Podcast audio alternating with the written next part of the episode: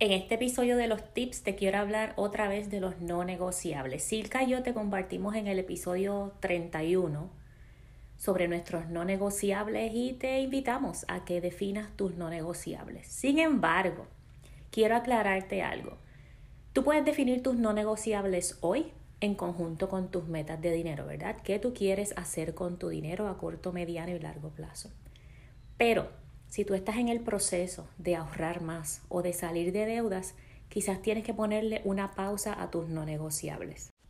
¿Cuáles pueden ser tus no negociables? Para mí no negociables son en este momento de mi vida y de mi camino a la independencia financiera, enviar dinero a mis ahorros, diferentes ahorros, ¿verdad? El adiós 8 a 5, el de la gozadera, el de, tengo otro más, el del fondo de ahorro de Navidad.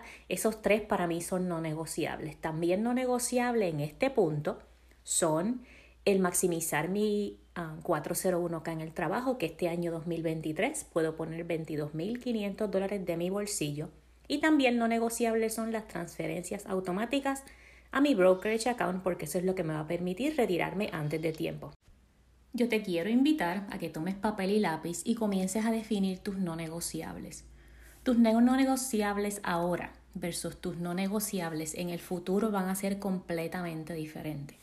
Mis no negociables en el 2019, octubre de 2019, cuando yo comencé al 200% a educarme sobre temas de finanzas personales, era ahorrar más y salir de deudas. A mí no me importaba hacerme las uñas, hacerme el pelo, ya se nota. Ir de shopping, que era algo para mí que era extremo todos los weekends.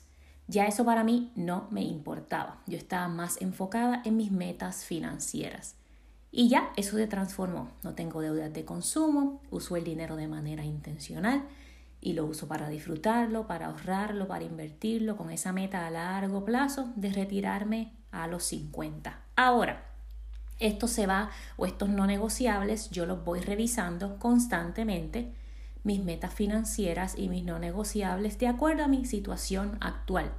Porque si algo cambia, nos tenemos que mudar, necesitamos utilizar el dinero para otra cosa, nos aumenta el salario, pues todas estas cosas afectan nuestras finanzas personales, ¿ok? Así que todo lo que tú hagas en finanzas personales es completamente personal y eso ya lo hemos dicho muchísimas veces pero también tienes que ser flexible con tus no negociables. Si tú estás en una situación en que el dinero no te da, que tienes que hacer ajustes, entiende que estos ajustes son temporeros y a lo mejor tienes que dejar a un lado tus no negociables. O si su um, situación financiera mejora exponencialmente de un momento a otro, entonces tus no negociables también van a cambiar. ¿Qué te digo con esto? Por ejemplo, y esto fue un poquito de inspiración cuando estábamos en el crucero de Disney, en los parques. Yo miraba a mi alrededor y mi mente de María de dinero en Spanglish y le decía a Silka, ¿cuánta gente aquí se endeudó para venir a este crucero? ¿Cuánta gente aquí ha venido a muchísimos cruceros y los ha pagado cash? Había una gente celebrando que habían ido yo no sé a cuántos cruceros de Disney, yo no sé si eran 10 o más, y estos cruceritos son caros, esto no es barato. Y yo en mi mente, y le decía a Silka también, ¿cuánto tienen en su 401k? Tienen deudas de tarjetas de crédito. Esas tonterías, ¿verdad? Pero que son realidad. Porque uno, las apariencias engañan, nosotros no conocemos la situación personal de cada persona, pero cada uno de nosotros sí podemos controlar lo que está pasando en la casa, definir nuestros no negociables, utilizar el dinero como una herramienta para obtener paz, tranquilidad, estabilidad e independencia financiera.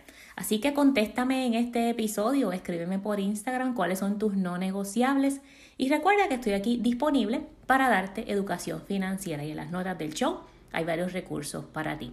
Si te gustan los episodios, síguenos, comparte los episodios con tus familiares y amigos y déjanos cinco estrellas o mucho más si nos ves en Apple o en otra plataforma que te permita dejarnos un review, un comentario o seguirnos. Hasta la próxima y esto fue Tips con María Dinero en Spanglish.